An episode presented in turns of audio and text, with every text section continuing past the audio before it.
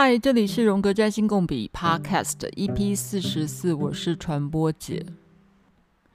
有的时候啊，换一种脑袋来想一些事情啊，你会觉得生活有意思很多。譬如说，你今天看一下自己的书架，然后拿出一本书来读，你读到了什么？其实就是你今天的命运呢。这样想会不会稍微浪漫一点，有意思一点？至少有的时候我会觉得。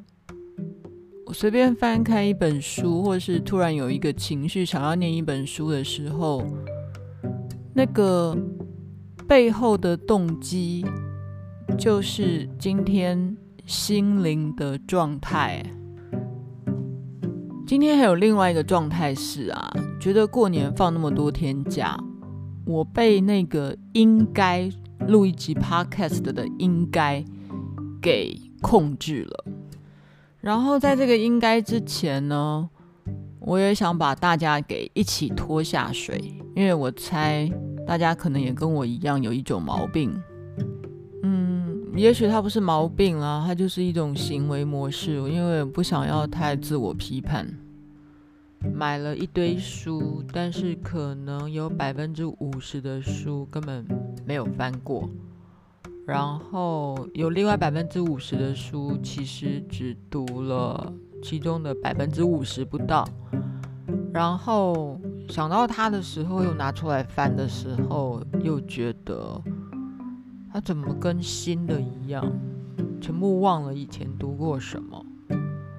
不知道你是不是我这种人啦，但我其实是这种人啦，因为我太阳跟海王星合相，有的时候脑子啊。就跟浆糊一样，看了什么就忘了什么，或者应该是说，如果你忘掉了，代表你根本也不需要记得。这种思维模式也没有不好啦，因为每次在拿一本书出来看的时候，就觉得通通都是新的。我告诉你，我不只是书，我连电影都这样。有一些电影我根本看过，但是我完全忘记我看过。你衣柜的衣服是不是有同样的问题呢？你根本就忘了你买过，然后再拿出来穿的时候，哎，好像是新的耶。搞不好这种能力是一种 gift，是老天赏的幸运，总是可以焕然一新，这样很好啊。过年不就是在求焕然一新吗？今天我的确想要邀请大家来陪我读新书。这本书呢，不是什么别人写的，作者就是荣格。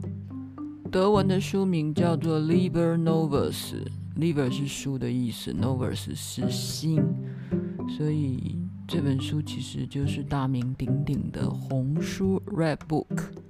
红书是一本挡块块啊。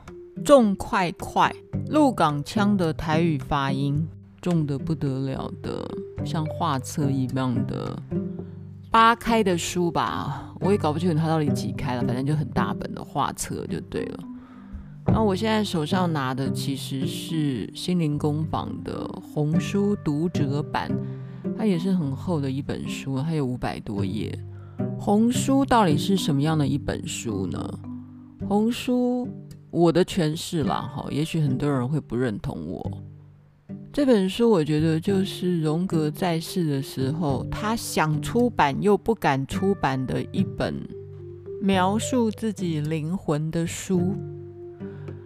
嗯，再从另外一个角度来看呢，像是一种精神出柜的书，得把自己濒临精神分裂的。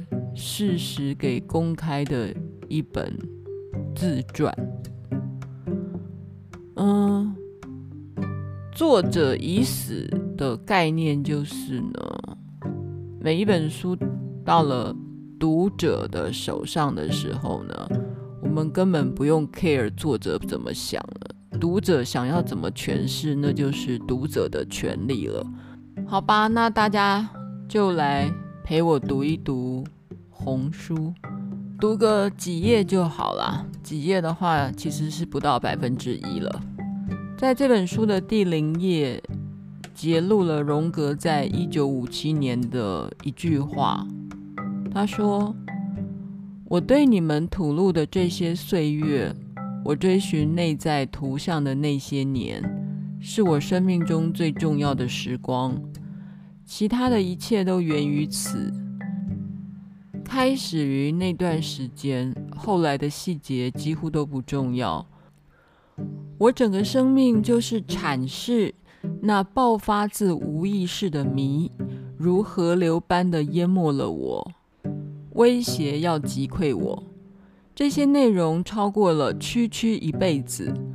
后来的一切都只是外在的分类、科学的解释与生活的融合，但包括了一切的神秘开端，始于当时。荣格。一九五七，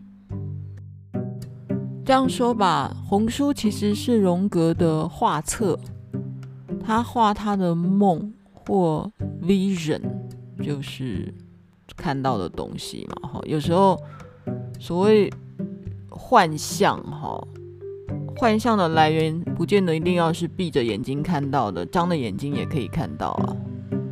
事实上，有时候我们对于我们不了解的事实，张着眼睛看到的时候，那可能就是幻象啊。但幻象没有不好啊，幻象没有什么对不对或好不好啊。幻象就是你看到你认为的事实嘛，或是是你的事实。所以这本红书是荣格他个人非常私密的心灵素材，他会看到。或梦到一些景象，然后会跟景象里面的人物事物对话，然后他会把他眼前看到的，你可以称为他是幻象好了，影像，把它描绘出来，包括他跟影中人的对话，统统把它写下来，这就是红书的内容。另一方面，荣格也非常谨慎的在做自我分析，用很逻辑跟科学的语言来看待他所认知的心灵事实。荣格说，这本书是他的一场自我实验，他把他跟他的无意识的冲突画出来。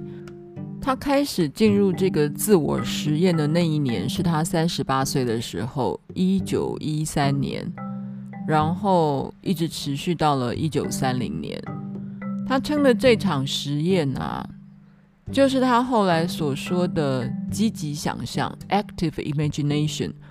嗯，简单的来说，就是把他的情绪变成图画，然后他内在的想象通通把它画出来。这一开始呢，他是先把这些幻想记录在他的黑书里面，还有一本书叫做《Black Book》，就是黑书，然后再写下他的感想跟文字，然后再以书法的方式，书法就是那种美美的那种，像钢笔刻印出来的那种拉丁文的那种感觉。然后重新抄到一本为新书，就是刚才我讲的《Liber Novus》的这个册子上。那这个大册子呢，又有一个非常精美的红皮红色的皮革为封面，所以这本书后来就叫做《红书》。荣格自己在进行这个跟自己的幻象做自我对话的这个历程啊，其实都是非常的。秘密进行的，他跟他的太太会分享，跟他的女朋友会分享。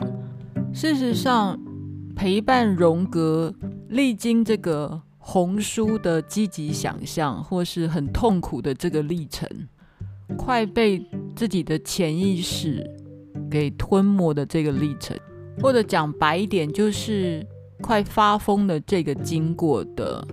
这个时间从一九一二年到一九三零年，那十八年间陪伴他最多的，其实就是他的女朋友托尼·沃夫。荣格是一个有老婆的人哦。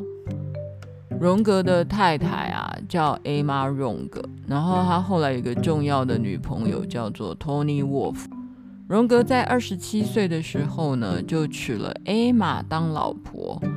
啊，Emma 荣格也帮他生了五个小孩。荣格的婚外情最有名的那一段，大家应该看过那个电影啊，《A Dangerous Method》的危险疗程。这片子已经快十年前了啦，女主角是那个啊，齐娜·赖特利演的。这个俄国女朋友啊，嗯，她也是个精神科医师，但是她不是荣格最有名的女朋友。他最有名的女朋友或最重要的婚外情的关系是托尼沃夫，东尼伍尔夫。嗯，其实东尼伍尔夫跟艾玛哈，就是原配艾玛还有荣格，他们三个人的三角关系，似乎实践了一种很厉害的开放式关系。这当然是我诠释的啦。我想艾玛荣格啊。就是荣格的原配，应该一开始也很痛苦吧？就是关于有一个小三托尼小姐进到他的婚姻里来的时候，他应该也非常的痛苦。但经过若干年后啊，这个原配 A 玛竟然可以跟这个小三托尼呢，一起跟荣格进进出出，在这个 psychology 俱乐部里面，心理学俱乐部里面一起演讲啊，一起发表啊，一起做一些事情，这个挺厉害的。By the way，大家如果想知道什么叫开放式关系，推荐大家去看公共电视的《公视主题之夜秀》。里面有一集是邓惠文主持的，然后题目叫做《性革命实验室》。这个里面谈到开放式关系，在 YouTube 上可以找到这个节目。这里面的开放式关系是一种非常高度的人际沟通，嗯，很有意思。有兴趣的人可以去看哈。岔开话题，红书读者版的第十四页了。写荣格在一九一二年的时候做了一个梦，然后就是因为这个梦啊，让他决定跟托尼沃夫交往。这是什么梦嘞？我稍微念一下好了。他写那时候一九一二年圣诞节过后不久，我梦见我跟我的孩子们坐在一个豪华富裕的城堡公寓中，有宽敞的柱子的走廊。我们坐在一张圆桌，桌上有华绿的深绿色的石头，然后有一只海鸥或鸽子飞进来，轻轻落在桌子上。我告诉孩子们要保持安静，不要吓跑那只美丽的白鸟。这只白鸟突然变成一个八岁的孩童，金发的小女孩。小女孩就跟我的孩子在柱子走廊中玩耍、奔跑。那个孩子又突然变成了海鸥或者是鸽子，然后这只海鸥就对荣格说了以下的话：只有在夜晚第一个小时，我会变成人类。公鸽子这时忙着那十二个王者。说完以后，鸟就飞了，荣格就醒过来了。荣格就说：“这个梦境让他决定跟三年前见过的一位女士东尼沃夫建立关系。东尼沃夫啊，比荣格小十三岁。东尼沃夫是个瑞士人，然后她是个有钱人家的女儿。小的时候，她就喜欢念哲学啊，念神话学啊，然后她也喜欢占星学哦。”他小时候跟他爸爸说，他想要去念大学，但他爸爸拒绝了他的要求，然后跟他说，这种大学的正规教育啊，太正式了，不适合女生，所以他就在私塾里面读书。但到了他二十一岁的时候呢，非常不幸的，也非常幸运的，他爸爸就挂了。然后他就进入了很严重的急性忧郁症，结果他就进了荣格的诊所，被荣格治疗。那时候是一九一零年，Tony Wolf 二十一岁，然后荣格已经三十五岁了。但当时他们开始的时候，就是医生跟病人之间的关系。很快的，荣格就发现 Tony Wolf 是一个聪明过人，而且也许是一个不可多得的治疗人才。后来，荣格做了好多个梦，这些梦都在告诉荣格，他必须要再找 Tony Wolf 一起来合作。这种说法还蛮奇特的。不过，anyway 呢，嗯，有一些资料上就是这么说的，就是荣格。在受自己梦的明示跟暗示之后呢，决定跟 Tony Wolf 续前缘。在一九一三年呢，他就写信给 Tony，叫他一起来合作。那合作在做什么呢？其实就是在帮他做他的学术上的秘书。荣格跟 Tony 的关系当然是越来越密切。一开始的时候呢，Tony 会到荣格家去办公。但他们家的晚餐呢，Tony 不会加入，只有在礼拜天的时候，Tony 会跟他的家人们一起吃中餐。但 Tony 的出现的确一开始也威胁到了这个原配 Emma，但荣格没有打算要跟 Emma 分手，所以他后来呢，直接把 Tony 视为他的第二个老婆，second wife。一九一六年以后呢，荣格、Emma 跟 Tony 三个人还公开的出出入入。嗯，他们有一个 psychology club，就是有一个他们分析心理学的俱乐部。然后 Tony 还担任那个俱乐部好几年的叫主席。好了，反正就是。负责人就对了，就是一种嗯很公开的三人行关系。在某一些女性主义者啊，其实是来看是很讨厌荣格的，因为荣格他身边有一堆女弟子，然后这一群女弟子有人就会这个戏称他们或讽刺他们，叫做 Young Frauen。就是荣格的女人们的意思，用刚好是荣格的名字嘛，哈，荣格的姓啊，Carl Jung，然后 Jung 刚好是德文的 young，在德文就是年轻的意思啊，那 Frau 就是小姐啊，所以他这个有点一语双关呐、就是嗯，荣格旁边泡的美眉们就对了啦，所以这些美眉们都是他的 followers，就是他的门徒们。嗯，以 Tony Wolf 为首，好吧，以 Emma 为首，好，因为 Emma 是他老婆。然后这些名女人们还包括了后来帮他把这个荣格学院做好做满、发扬光大的 Marie-Louise von Franz，然后有 Barbara Hanna 等等等等等，这些人都是。被荣格一手训练的第一女弟子们，那这些第一女弟子们还有若干都是没有结婚的呢。所以呢，德文的 Jungfrau 就是像是没有结婚的女人，年轻的女人。然后当时的学术界呢，就会把这个。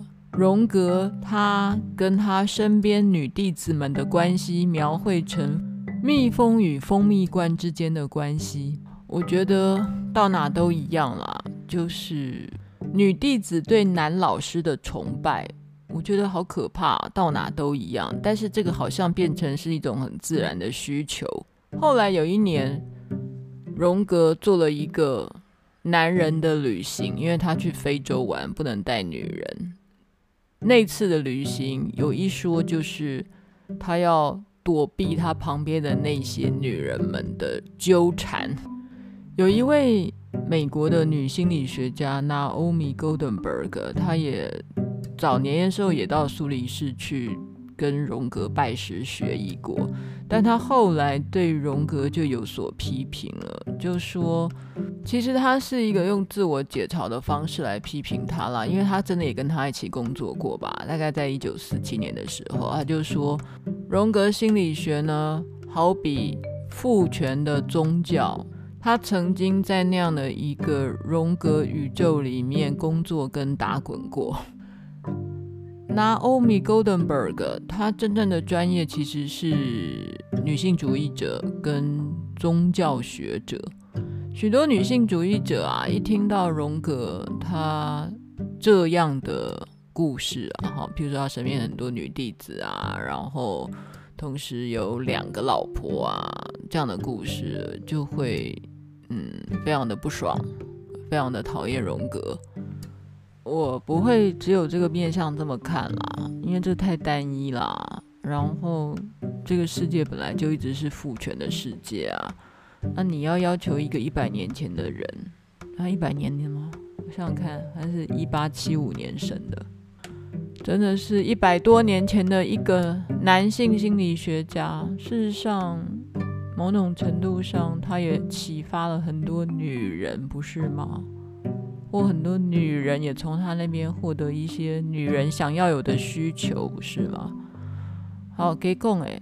不过。嗯，如果你想要平衡一下的话呢，推荐大家去看 Netflix 上面有一个我超喜欢的美剧，叫做《大政治家》The Politician，男主角是 Ben Platt，哦，他是一个很厉害的那个 musician 哎，他是一个唱音乐剧的男高音吧。我就是透过因为看了这个《大政治家》的美剧，所以才认识这个人的，然后。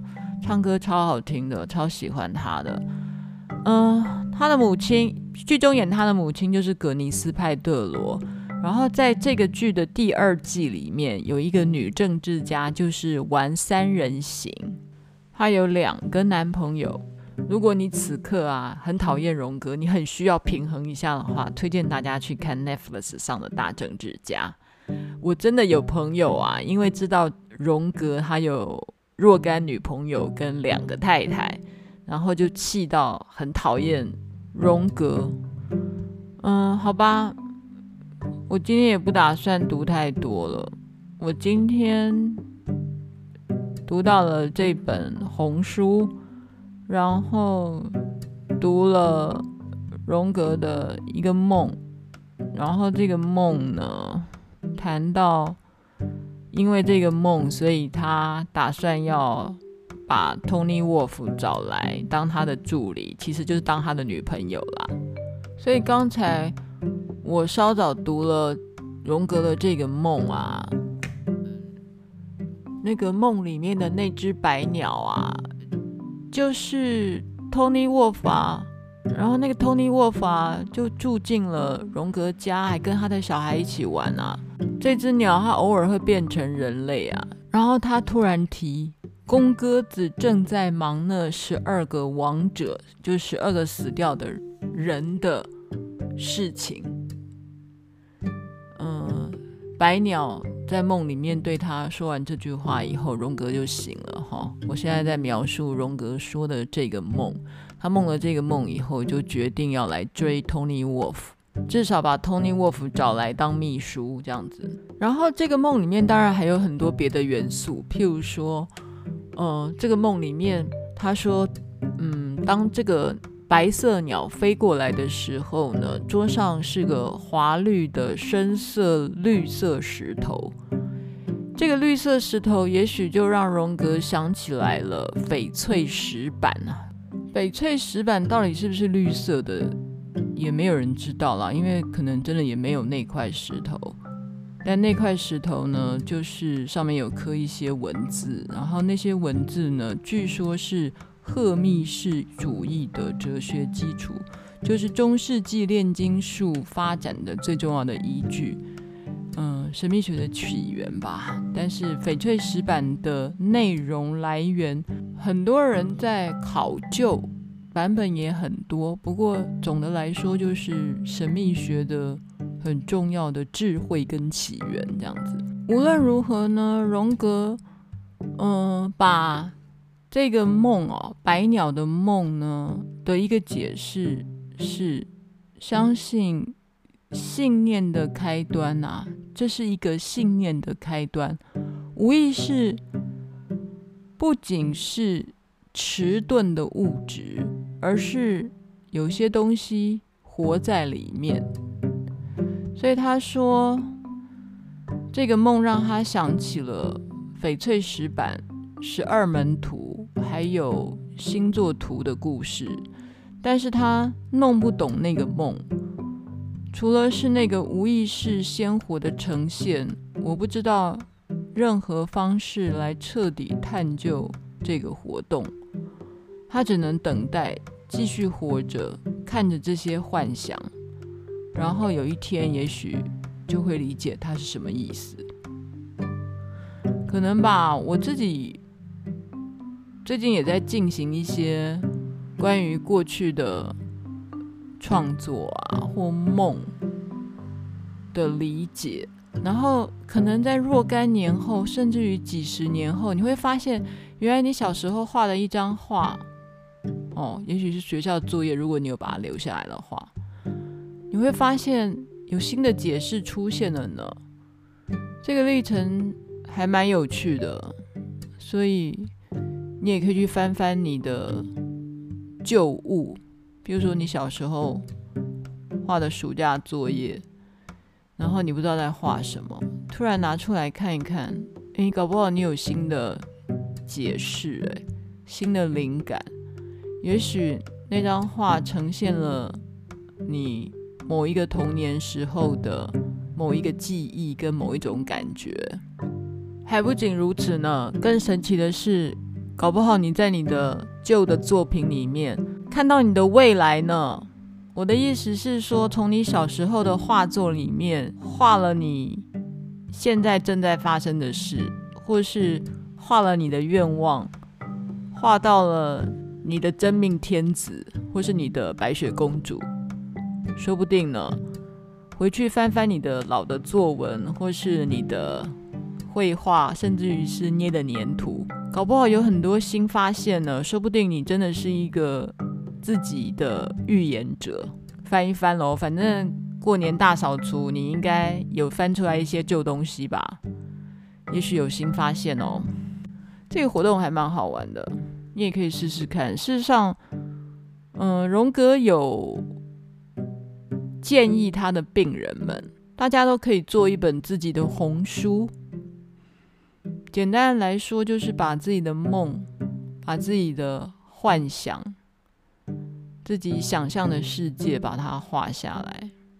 啊，画下来的那些画，你会赋予你的灵魂一个新的去处，或新的世界。有时候啊，他的意思是说，当他把他的这些。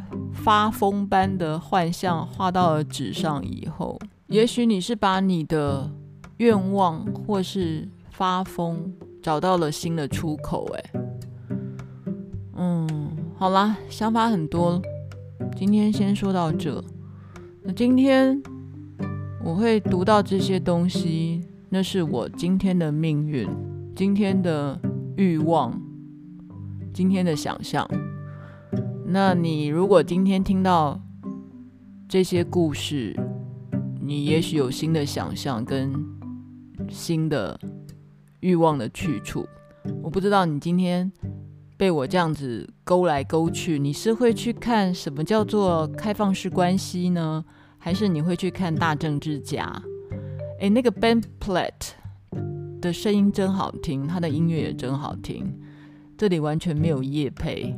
只是随便分享我今天的命运，先这样了，下次见。批评指教，请上传播姐实验室的脸书留言。我是不发废文的，然后我也只读一些零星的有缘人。